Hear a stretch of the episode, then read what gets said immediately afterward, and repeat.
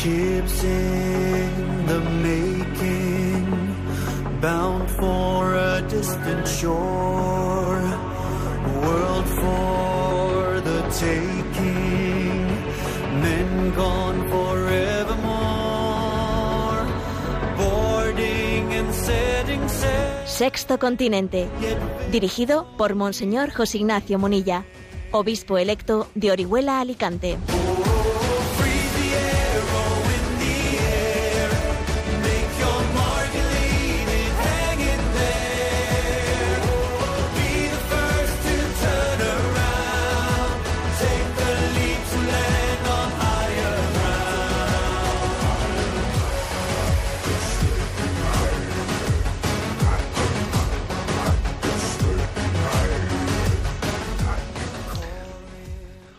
Un cordial saludo a todos los oyentes de Radio María. Un día más, con la gracia del Señor, nos disponemos a realizar este programa radiofónico llamado Sexto Continente, que lunes y viernes de 8 o 9 de la mañana, una hora menos en las Islas Canarias, realizamos aquí en directo en Radio María España. Supongo que algún oyente igual se ha pegado un pequeño susto cuando escuchando la entrada del programa de hoy eh, ha dicho, ha escuchado eso de obispo electo de Orihuela Alicante, porque claro, tantos años, 12 años escuchando aquí la entrada de este programa, obispo de San Sebastián, de repente así que un día suene pues otra cosa, pues como os podéis imaginar, pues yo soy, soy el primero que me parece que tengo que decir una palabrita, ¿no?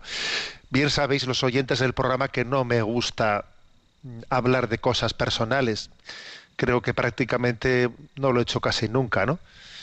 Pero bueno, creo que no es una cosa personal, es algo e- eclesial, ¿no? Es una es un mandato eclesial el que el Papa Francisco pues me ha hecho que esta semana se ha hecho público el de nombrarme después de 12 años como obispo de San Sebastián.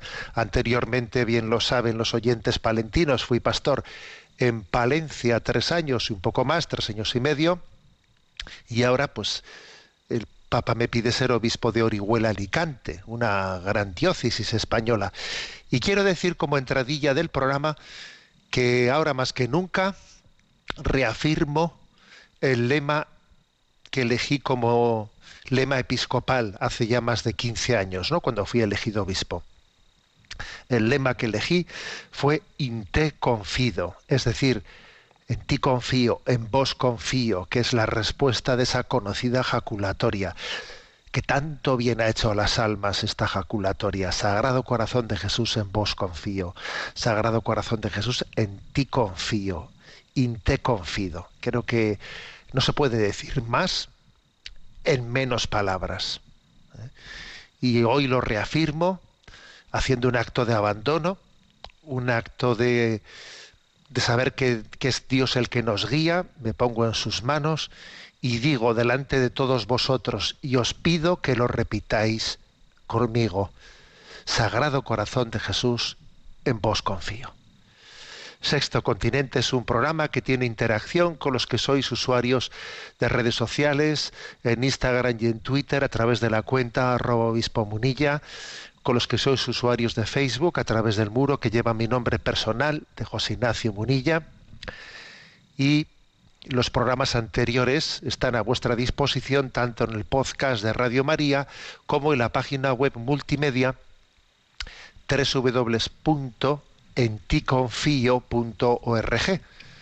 Allí encontráis un apartado que pone Sexto Continente y están a vuestra disposición los programas anteriores, además de otros materiales. Bueno, y como os decía que os iba a compartir, pues la que ha sido para mí, ¿no? Pues, pues una, pues un paso importante de mi vida, pues precisamente en esa página web www.enticonfio.org tenéis a vuestra disposición pues el vídeo de la rueda de prensa, etcétera, que que grabamos ese día, que fue el día del, en el que se hizo público, fue el pasado martes, el martes día 7 de diciembre. Y ahí está, a vuestra disposición tanto ese vídeo como el vídeo enviado a la diócesis de Orihuela Alicante, Bueno, yo ahora lo voy a comentar, ¿de acuerdo? ¿Eh? Voy a comentar las palabras que dije y desde dónde han nacido y, y, cómo las vivo y qué contexto tienen. Bueno, este va a ser pues un poco el comentario del, del, día de hoy, ¿no?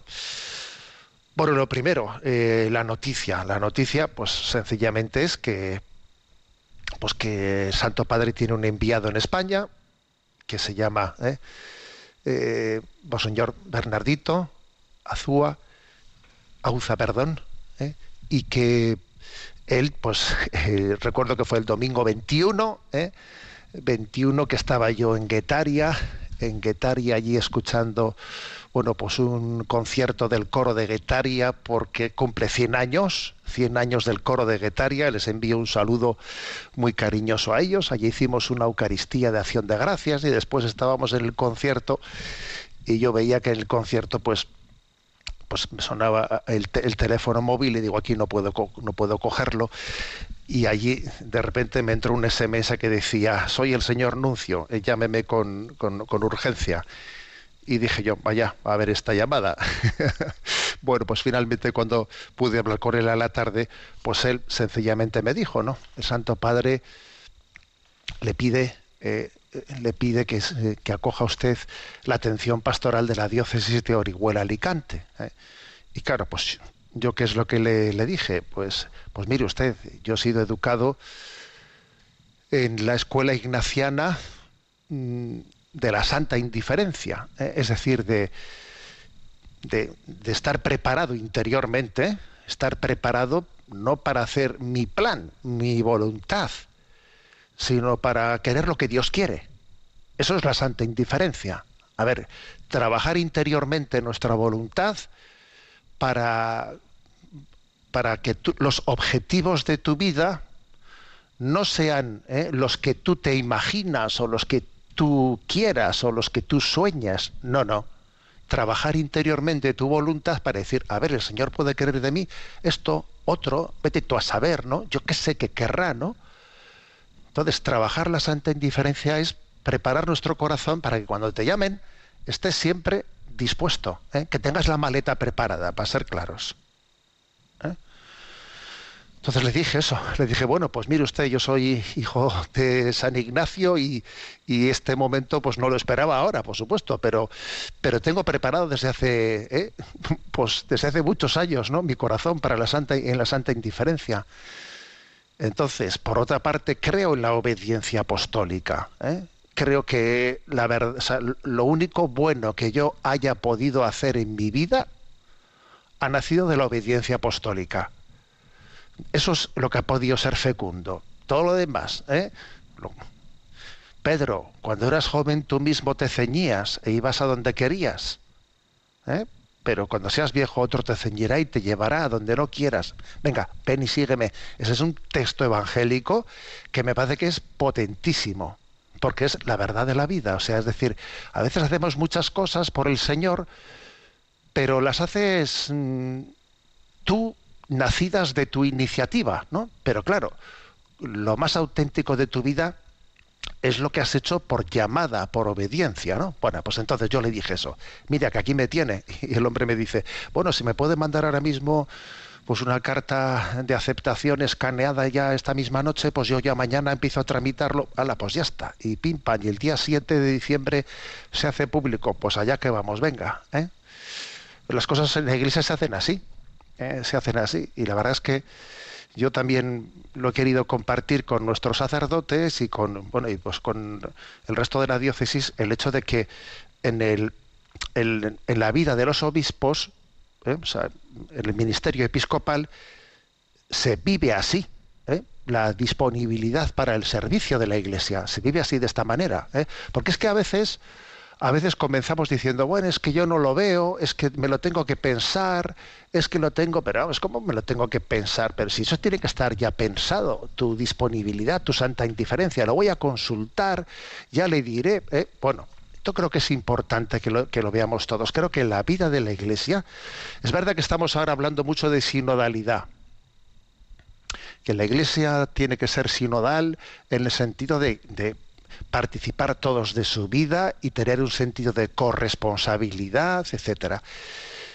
Eso es verdad, pero es un error muy grande contraponer la sinodalidad a la apostolicidad de la Iglesia o a la Iglesia jerárquica. A ver, la Iglesia es apostólica y por tanto es jerárquica y al mismo tiempo es sinodal. Y si alguno cree que esas dos cosas eh, son una dialéctica contradictoria, es que no ha entendido nada. Entender la sinodalidad como algo, digamos, mm, contradictorio o como algo que es una especie de peso de contrarrestación del sentido jerárquico de la Iglesia, no, no es entender la verdad de la vida. ¿eh? A ver, Jesucristo era sinodal, aunque eso es aplicar unas palabras que ya te digo yo, ¿no? Eh, pero bueno, son las palabras, es, es, hacer una aplicación al Evangelio de unos términos nuestros, pues que están fuera de, del contexto histórico. Pues, pues Jesucristo era sinodal, sí. Fíjate cómo él eh, se sienta, hace una escuela, ¿no? Una escuela en sus apóstoles, pero Jesucristo era jerárquico, ¿no? O sea, Jesucristo enviaba a sus apóstoles como, el, como el Padre me ha, me ha, enviado a mí, así yo os envío a vosotros, ¿no? Bueno, pues lo, creo que también esto es importante entenderlo. O sea, por medio yo lo, lo, he vivido así y creo que es bueno compartirlo. ¿eh? Compartir también, dar testimonio de lo que es la obediencia apostólica. Que por otra parte os voy a decir que pocas cosas te hacen más libre en esta vida que la obediencia apostólica. Eres libre. Eres libre cuando obedeces. Me habéis escuchado a mí más de una vez en este programa esa, fase, esa frase de Chesterton. Como no, no, aquí también iba a salir Chesterton en este momento. Alguno dirá, madre mía, este hombre y Chesterton. Bueno, pues sí. Una frase de Chesterton que dice, ¿por qué todos los tontos del mundo piensan que solo somos libres cuando desobedecemos? En realidad, cuando somos verdaderamente libres es cuando, cuando obedecemos. La mujer más libre de toda la historia ha sido aquella que dijo, he aquí la esclava del Señor, hágase en mí según tu palabra. Porque la mayor libertad que puede tener el hombre es hacer suya la voluntad de Dios. Decir, hágase. Que tú digas en tu vida, hágase, es el acto mayor de libertad que puedes hacer. Hacer tuya la voluntad de Dios. El que hace suya la voluntad de Dios, el que quiere lo que Dios quiera y no tiene otra voluntad ¿eh? paralela, el que quiere lo que Dios quiera, eh, participa de la omnipotencia de Dios, porque Dios lo puede todo. Luego, también tú lo puedes todo. Es curioso que en el diario íntimo de Unamuno, este hombre que, que tuvo esa batalla ¿no? entre la creencia y la increencia, descubrí yo una perla, una perla preciosa, ¿no? Eh, en, la que él, en la que él dice eso. ¿eh? Dice que, que, que, nos hacemos omnipotentes, que participamos de la omnipotencia de Dios cuando abrazamos su, su, voluntad, cuando hacemos nuestra su voluntad. Si mi voluntad es la voluntad de que, del que lo puede todo, pues entonces, fíjate tú, ¿no?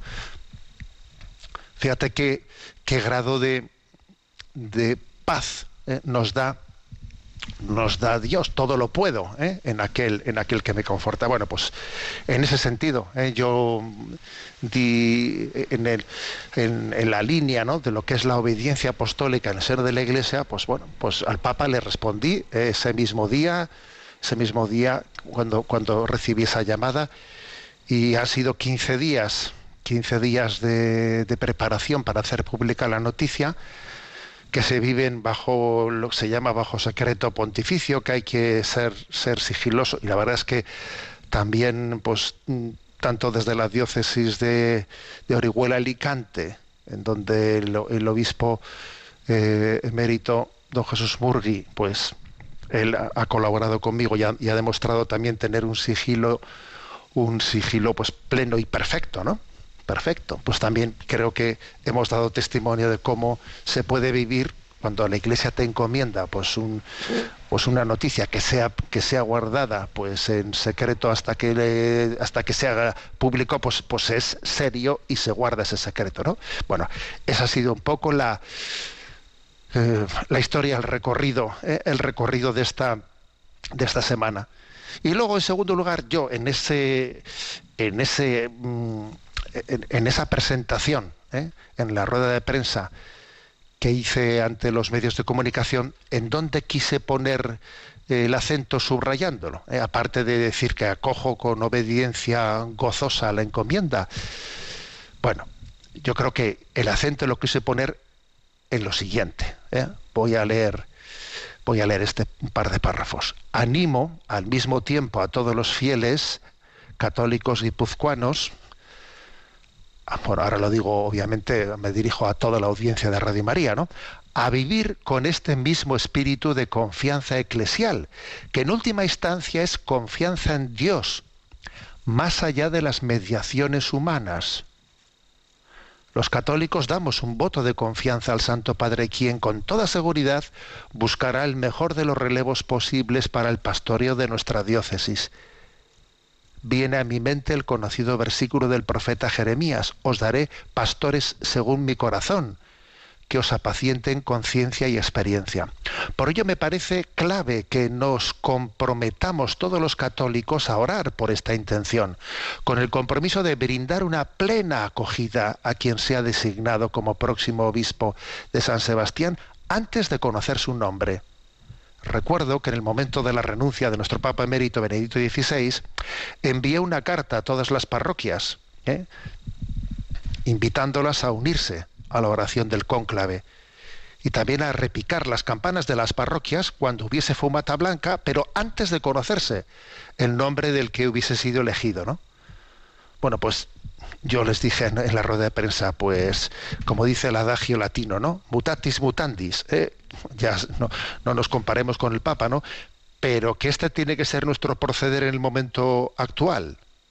O sea, es decir, vamos a orar por la elección de quien sea elegido y repicaremos las campanas dando gracias a Dios antes de conocer quién es su nombre. No vamos a esperar a saber quién es para decirle aplaudo o mm, doy la espalda y me voy a otro lado. No, no vamos a hacer eso, porque si hiciésemos eso, no estaríamos confiando en la oración que hemos hecho. Si hiciésemos eso, nuestra acogida no sería eclesial, sino que en el fondo sería pues una especie de mm, lectura ideologizada, lectura ideologizada de las cosas. Algunos me diréis, bueno, pero usted no es un poco ingenuo, porque claro, puede haber estrategias humanas que no sean santas, ¿no? Puede haber estrategias humanas, bueno, que no estén, que no estén naciendo de un buen, de un buen espíritu. Y yo digo, bueno, aunque eso fuese así, a Dios no se le escapa nada, ¿no? La providencia de Dios es capaz de navegar por encima de las mediaciones humanas y más allá de ellas. Y cuando a Dios se lo ponemos difícil, Él se luce más. Cuando a Dios se lo ponemos complicado porque no colaboramos con Él con docilidad en las mediaciones humanas, en las causas segundas, no por eso Dios eh, es capaz de, de hacer que todo concluya para, eh, que todo concurra para bien.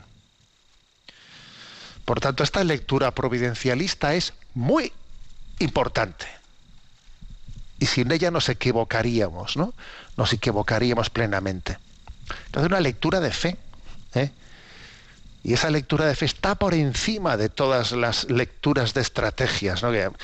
Bueno, yo os voy a decir que esta semana, con todas las cosas que se han dicho y se han publicado, venga y dale que te pego, yo tengo una autonorma, ¿eh? una autonorma, digamos, de, de protección, de cuidado interior del alma, que es no leo nada, pero nada ¿eh? de lo que se diga de mí. O sea, paso.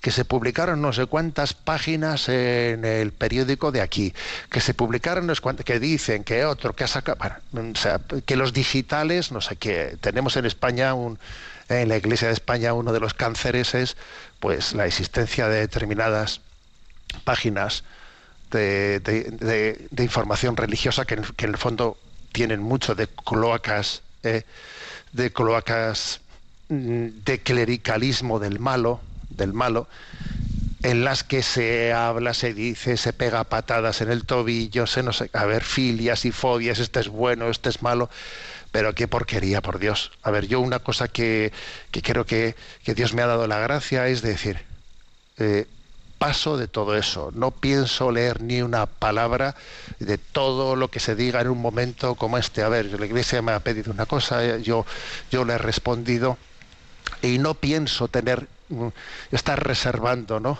energías y atención a toda esa palabrería. ¿Por qué? Entre otras cosas porque es imposible tener en la cabeza todo eso- todos esos comentarios que son intoxicadores y tú tener la, la- mente con la suficiente frescura para luego continuar evangelizando. No, es imposible. Por lo menos a mí no me da la cosa para tanto. O sea, yo es que necesito tener la mente centrada en lo que estás. Y si tú estás centrado en la evangelización, estás en eso, en la evangelización. O sea, no, no vas a estar, o sea, yo no puedo estar eh, ahora hablando de lo que os estoy hablando o dentro de un rato predicando la homilía de hoy o a la tarde voy a estar grabando los compendios del Catecismo de la Iglesia Católica para el canal de YouTube. O sea, a ver, uno no puede estar con, la, con el corazón plenamente en la evangelización y al mismo tener de la cabeza de que uno dice que han dicho de ti, que el otro ha dicho que no, hombre, que no, que no pienso leerlo, o sea, que no, y si hay algo así, ya me lo dirá pues el entorno de las personas con las que están, oye, que, sepas que ha, ha habido no sé quién que ha dicho, bueno, pues si alguien me tiene que decir alguna noticia que para que la vida del obispo sea trascendente, ya te lo contará alguien que está a tu alrededor, porque no, pero yo no voy a estar leyendo cosas que han nacido de corazones, la mayoría de las veces intoxicados, ¿no? ¿Eh? Que no. Que es que en esta vida o evangelizamos o intoxicamos. No, existe punto intermedio, por desgracia. O sea, no existe ese punto intermedio. Porque en la vida de la iglesia solamente se, se- entiende bien cuando, cuando nos dejamos mover por el Espíritu de Dios. Si no te dejas mover por el Espíritu de Dios, a ver, ento- en- en- estás respondiendo a otros espíritus. No, estás en la neutralidad. La, ne- la neutralidad no existe. Aquí o evangelizas o intoxicas. Bien, o de Cristo o del mundo.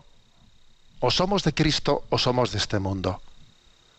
Y Jesús nos pidió que no fuésemos de este mundo, vivís en este mundo, pero no tenéis que ser de este mundo.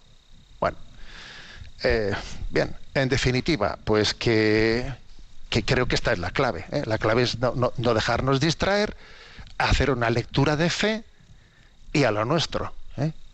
A lo nuestro que es evangelizar y que es hacer una lectura desde la doctrina social de la Iglesia, una lectura de lo que acontece en esta vida.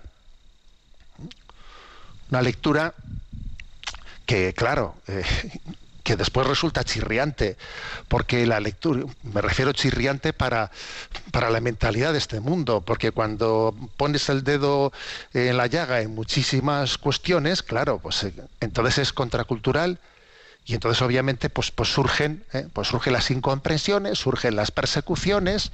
Si pensásemos como piensa el mundo, seguro que no habría ningún problema si asumiésemos la mentalidad políticamente correcta, os digo yo que, que no habría ningún tipo de críticas por ningún lado, nada, nada. Entonces todo sería, eh, nada.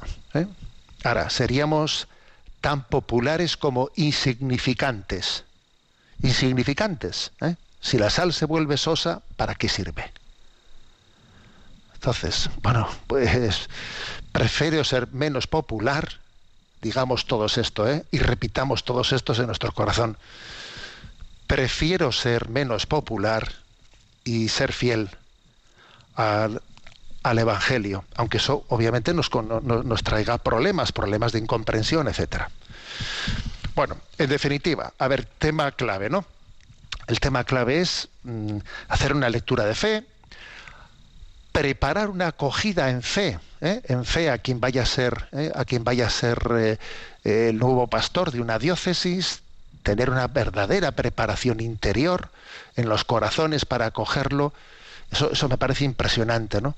Yo siempre cuento la anécdota de que cuando era párroco de Zumárraga, el Salvador de Zumárraga, y en el momento en el que salió a las 12 del mediodía de aquel, eh, de, aquel, momento hacer público el nombramiento, salió pública la noticia de que un curita de allí pues de Zumárraga pues le hacían obispo de Palencia me, impactó, ¿no? Cara, fue hace 15 años, hace 15 años teníamos fax y esas cosas. Ahora el fax ha desaparecido, casi yo creo, ¿no? Pero bueno, de repente en mi despacho allí en la parroquia entró un fax al cabo de cinco minutos. Y en el fax, ¿eh? que estaba enviado desde Palencia, decía, bendito el que viene en nombre del Señor. Y aquel fax y aquellas palabras, ¿no? Dichas a los cinco minutos, ¿no? De, de hacerse público una noticia, ¿eh? cuando obviamente, ¿no? Pues no habrían tenido tiempo ni de ni, de nada, ¿no? De enterarse de nada, ni de estar. Bueno, me pareció un acto de fe. ¿eh? Bueno, pues esto es lo que tenemos que trabajar en el seno de la Iglesia y no dejarnos contaminar por los medios de comunicación bueno, ya sé que entre medios de comunicación y medios de comunicación hay diferencias, ¿no? Ya lo sé. Bien, pero mm, ¿me entendéis? ¿Eh? No dejarnos contaminar. ¿No dejarnos contaminar? Pues, por, por esas visiones de filias, de fobias, lecturas políticas, que no. Que Dios está por encima de todo, que Dios es el Señor de la historia y que a pesar de nuestras miserias, de nuestras miserias, Dios conduce los hilos de la historia y cómo no cuida y mima y mima a su iglesia.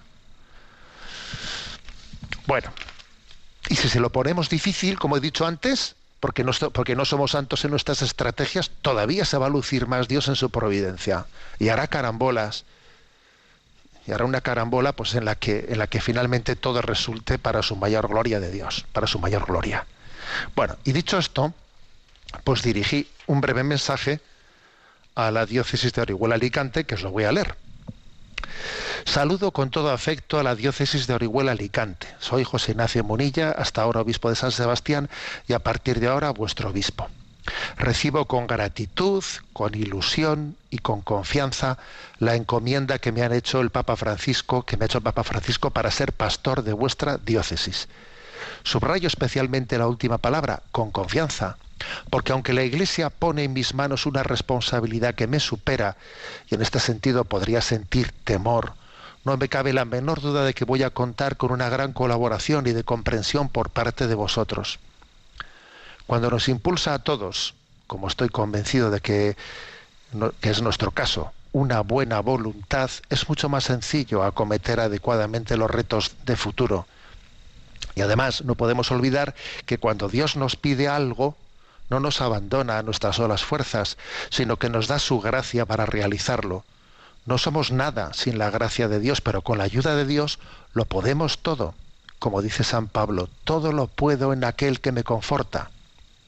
Por lo tanto, con paz, alegría y esperanza os digo, aquí me tenéis a vuestra disposición. Mi deseo es el de emplear todos los dones que Dios me ha dado a vuestro servicio. No tengo otro proyecto ni otra intención. Todavía no os conozco personalmente, ni tampoco he estado nunca en vuestra tierra, por lo que soy consciente de que necesitaremos de paciencia para llevar a cabo el proceso de integración e inculturación necesario. Pero el milagro de la catolicidad de la Iglesia hace que me sienta ya en familia entre vosotros, incluso antes de haber llegado. Este es el milagro de la eclesialidad, cor unum et anima una, que decía San Agustín, en Cristo y en la acción del Espíritu Santo somos un solo corazón y una sola alma. ¡Qué gozada! Lo vamos a disfrutar.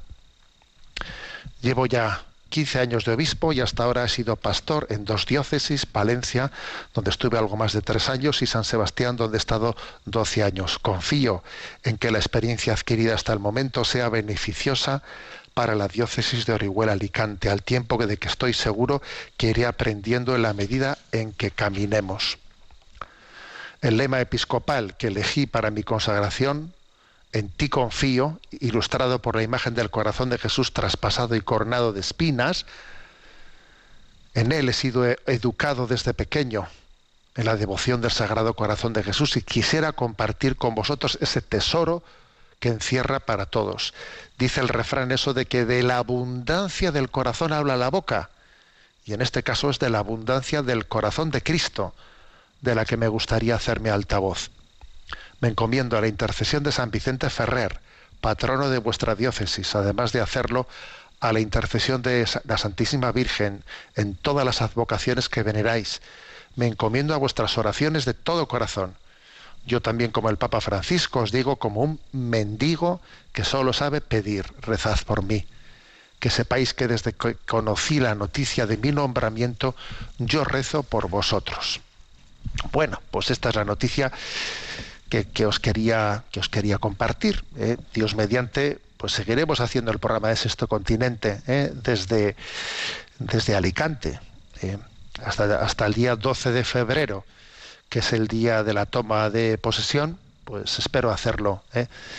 todavía desde, ¿eh? desde San Sebastián. Y, por cierto, os quiero encomendar otra cosa más para que recéis, y es que la próxima semana, esta próxima semana, estamos un grupo de 20, no sé si es 24 o 26 obispos españoles en Roma haciendo la visita ad limina que es una visita pues que se hace cada X. En concreto, la anterior creo que fue hace siete años, ¿eh? visita al Límina, en la que uno se presenta ante el Papa. Vamos a tener un encuentro con él el próximo jueves. Pero además durante toda la semana tenemos pues diariamente tres reuniones en diversos dicasterios de la Santa Sede y bueno, pues que es un momento importante en la vida de la Iglesia. ¿eh? Yo, aunque ahora ya no sea obispo de San Sebastián, sí que soy administrador, ¿eh? administrador diocesano de la diócesis, hasta el día 12 de febrero. Entonces, bueno, pues yo también a la visita de Limina como administrador de esta diócesis de San Sebastián y os pido también pues que bueno, pues que encomendéis esa, esa intención. ¿eh? En definitiva, pues Sagrado Corazón de Jesús, en vos confío. ¿eh? Este es lo que os quería compartir. Estas palabras así que me han salido pues un poco ordenadas o desordenadas son las que ¿eh? son las que quería, las que he llevado en mi corazón esta semana y la que os comparto. Fijaros, esta canción que os pongo ahora eh, para mí es muy muy querida, es muy entrañable. Es una canción de José Manuel Montesinos, pastor con el buen pastor. Y me acompañó pues hace más de 15 años cuando fui elegido obispo y me acuerdo que en esos días de, silencio en, el que estás bajo bueno bajo el secreto de, que esperas a que la noticia se haga pública eh, y, y, ahí estás no pues dándole vueltas en tu corazón a las cosas y haciendo oración pues me acompañó esta canción. La, puse en bucle, como se dice, ¿no? La escuché en bucle. Así dicen los jóvenes. ¿Estás qué? Estás en bucle, ¿no? Como diciendo, dándole vueltas. Pues sí, esta canción yo la escuché en bucle y le suelo volver a recurrir a ella en estos momentos claves de la vida, ¿eh? de la vida en la que dices, bueno, a ver, que lo único que, la única razón de mi vida, pues es ser pastor con el buen pastor. ¿eh? La escuchamos.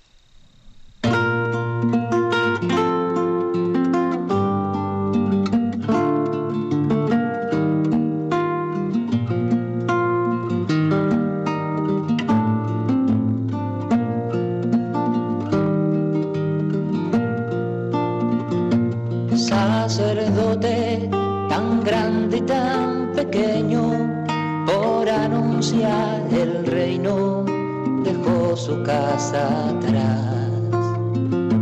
Sacerdote, la vida pone en juego, pastores para el pueblo, un guía a la verdad. Sacerdote, tan rico en los esfuerzos, tan pobre en los no quiero pues quiere siempre ahora ya. Pastor con el buen pastor al pie de la cruz, con el que está en cruz, lámpara de luz en la oscuridad, en sus manos da el pan de vida. Pastor con el buen pastor al pie de la cruz, con el que está en cruz, lámpara de luz en la oscuridad, en sus manos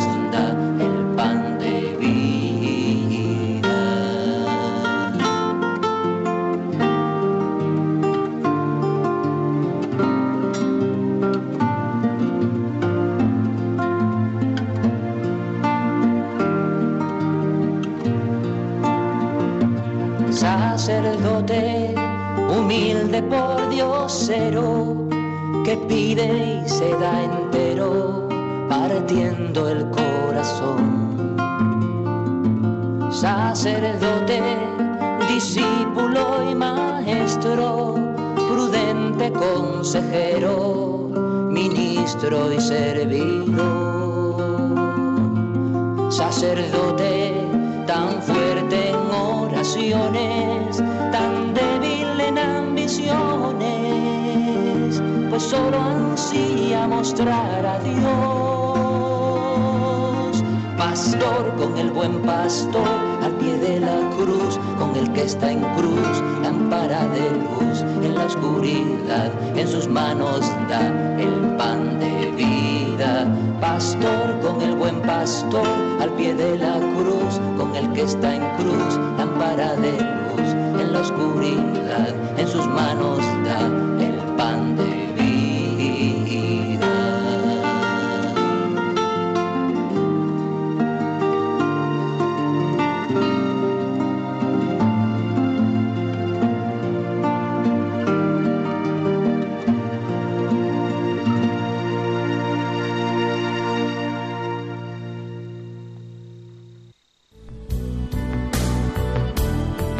Cuando decimos que en Adviento pedimos la venida del Salvador, no hablamos de teorías.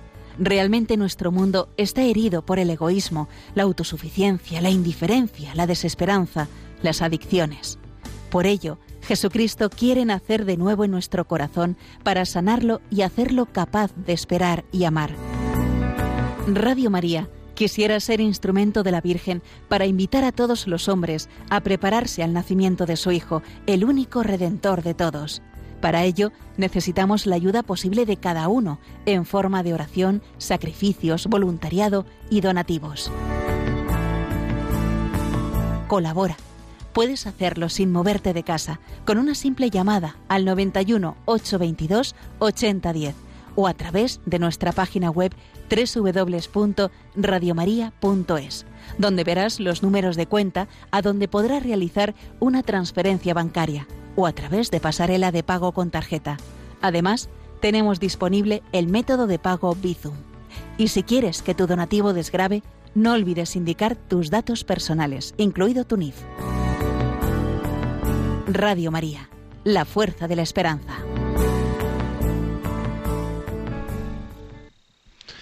Bueno, pues como habéis escuchado, eh, Radio María pone en marcha su campaña de Navidad.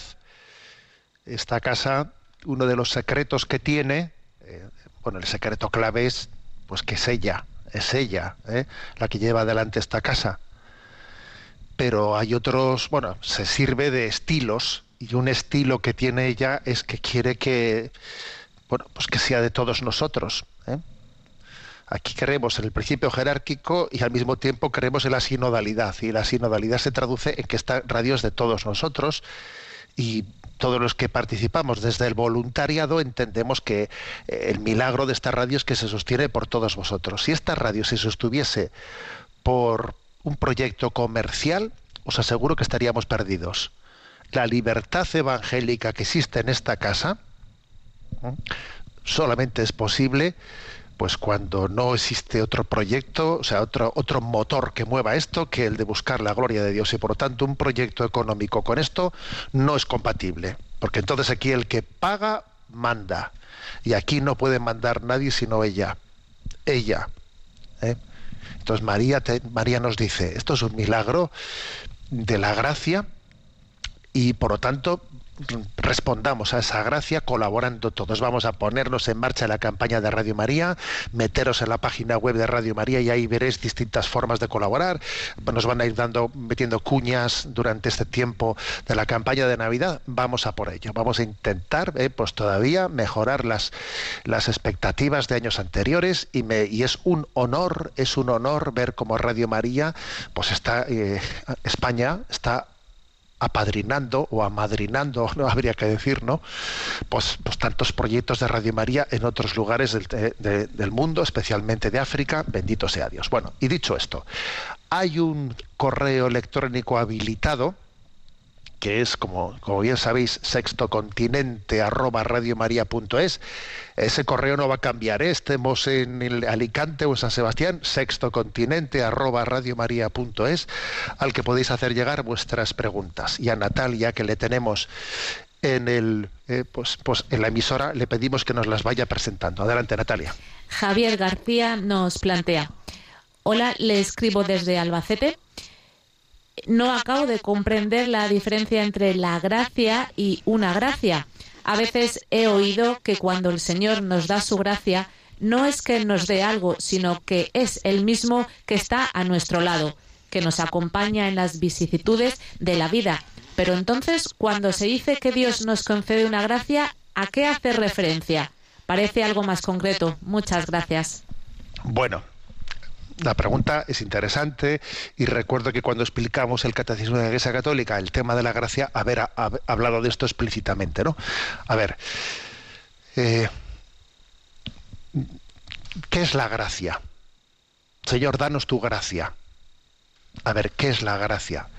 La gracia, en el fondo, no es algo, es alguien.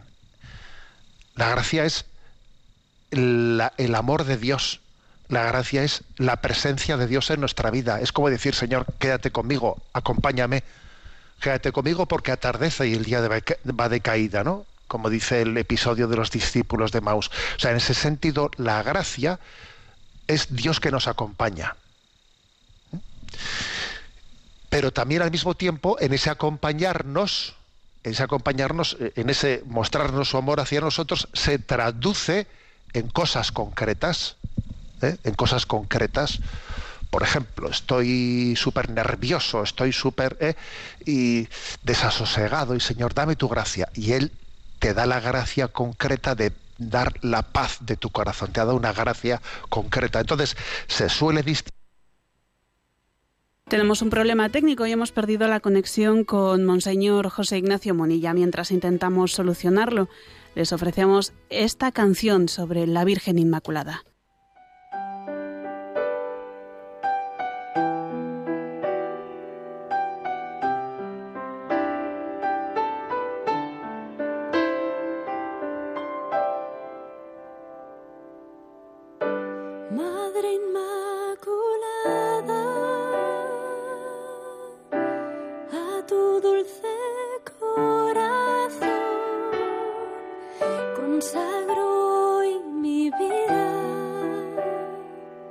oh buena madre, a ti te ofrezco mi amor.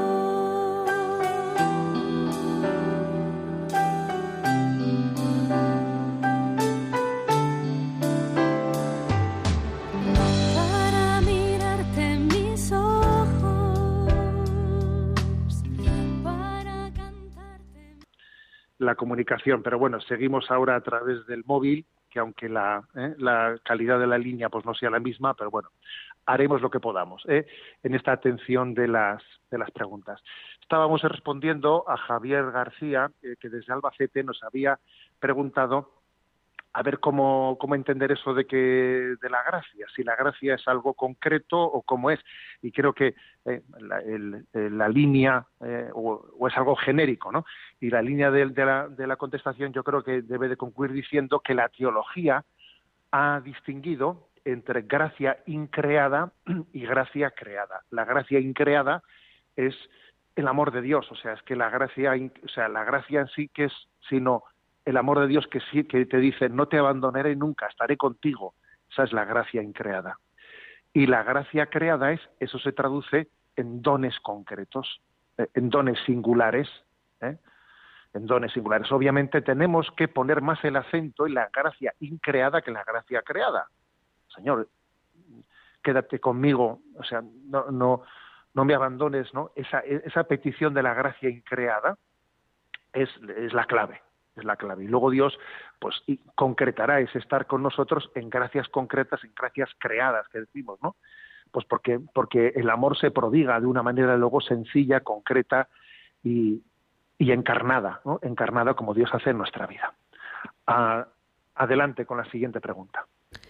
Miguel de Málaga nos pregunta, me gustaría saber su opinión sobre la propuesta que nació en el 40 Congreso Federal del Partido Socialista Español, en el que se anunció la intención de promover una ley de abolición de la prostitución.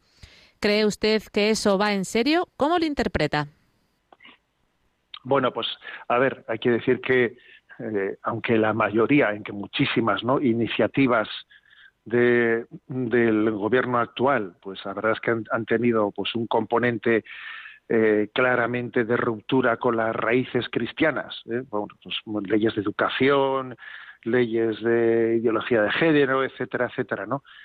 Eh, sin embargo, esa iniciativa que se anunció, en este caso concreto de la posible ley abolicionista sobre frente a la prostitución en España, a ver, obviamente suena bien, ¿eh? suena bien. El obispo de, de Vitoria, don Juan Carlos Elizalde, que él es el responsable en la Conferencia Episcopal Española, pues del tema de la trata, eh, del tema de la prostitución, pues del acompañamiento que hace la Iglesia, ¿no? De ese drama de tantísimas eh, mujeres. ¿Sabéis cuántas cuántas prostitutas se, se calcula que pueda haber en España? Es impresionante esto, ¿eh? Pero entre 200.000 y 400.000. Es increíble, ¿eh? Es increíble que exista, ¿no? Ese, ese submundo. Bueno, entonces esa, ese anuncio, ¿no? De esa ley eh, abolicionista suena bien, obviamente, suena bien. Es curioso, es curioso el hecho de que desde, eh, desde ese planteamiento feminista, desde ese planteamiento feminista, se descubra el Mediterráneo. ¿eh? Yo recuerdo, por ejemplo, como aquí en San Sebastián, los periódicos pues de máxima tirada, los, los periódicos que, que en teoría no pues no bueno pues no, no están especialmente ideologizados pues tenían eh, tenían increíblemente asumidas en sus páginas páginas de contactos no de contactos de prostitución hasta hace pues escasamente hasta el, hasta el famoso 8 de marzo 8 de marzo del 2020 no eh, en el que en ese momento, con esa gran eh, manifestación que hubo feminista, en ese momento, pues de repente esas páginas de contactos em, empezaron a sonar mal, a sonar mal, porque claro, porque la dignidad de la mujer, porque claro, porque qué es eso de que, de que se venda así la mujer como si estuviese en venta, y, y cayeron de la noche a la mañana esas páginas de contactos, ¿no? Y yo, yo pensé para mí, aquí en nuestra sociedad, ¿no?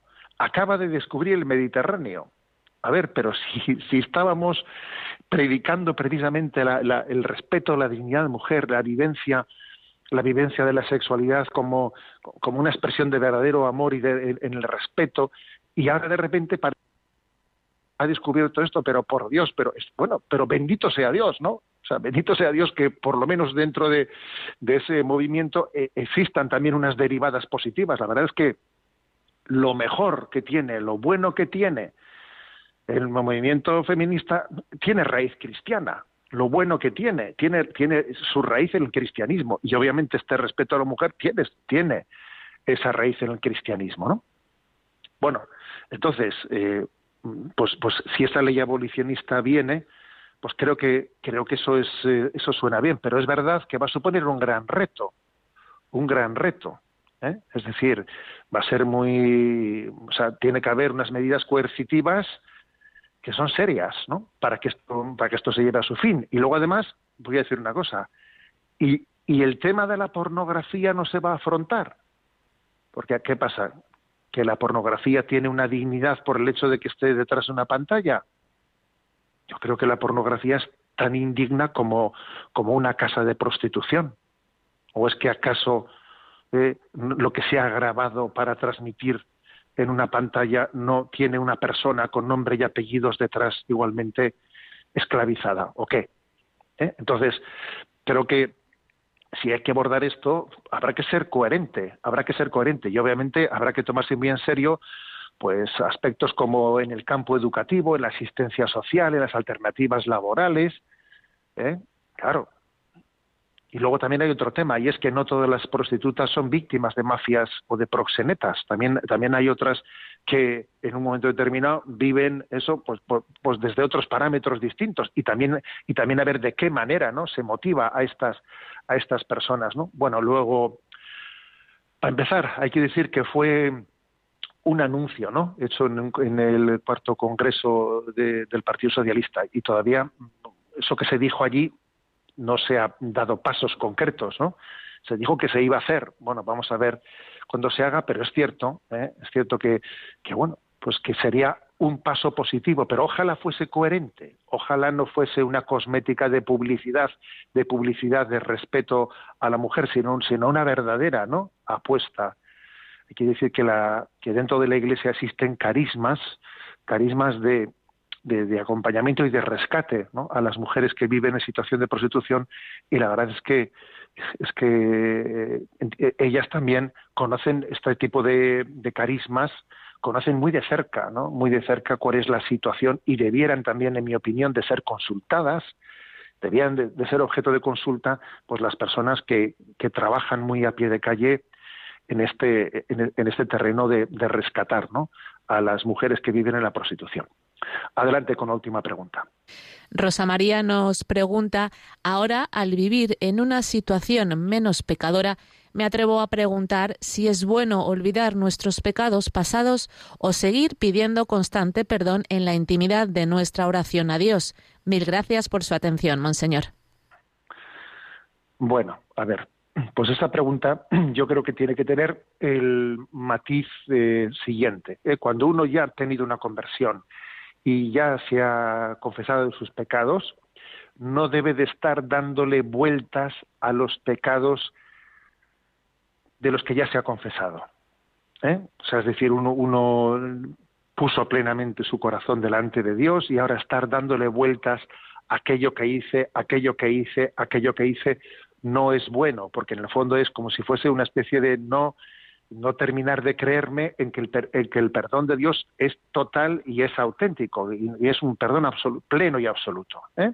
Entonces eso ese es el primer consejo, ¿eh? el primer consejo.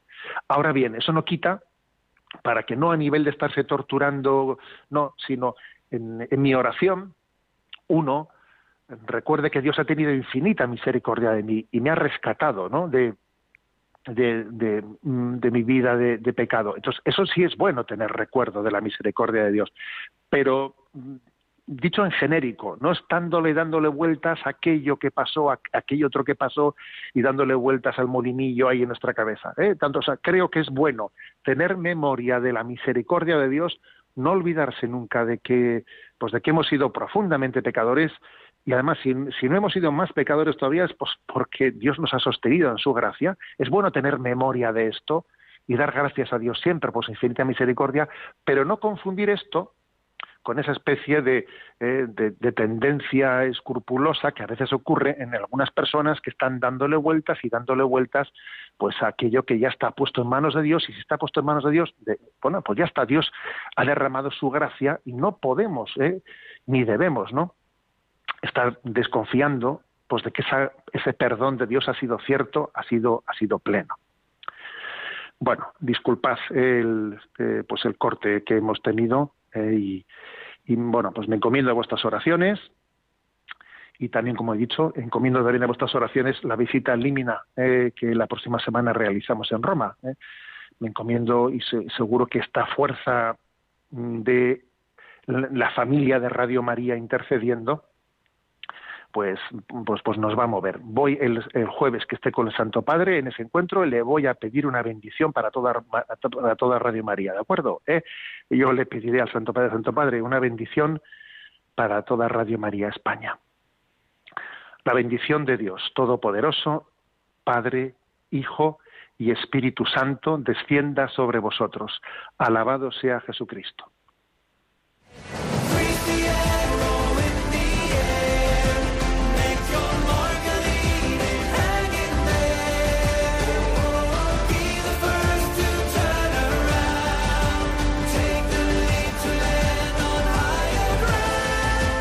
Finaliza en Radio María, Sexto Continente, un programa dirigido por Monseñor José Ignacio Munilla, obispo electo de Orihuela Alicante.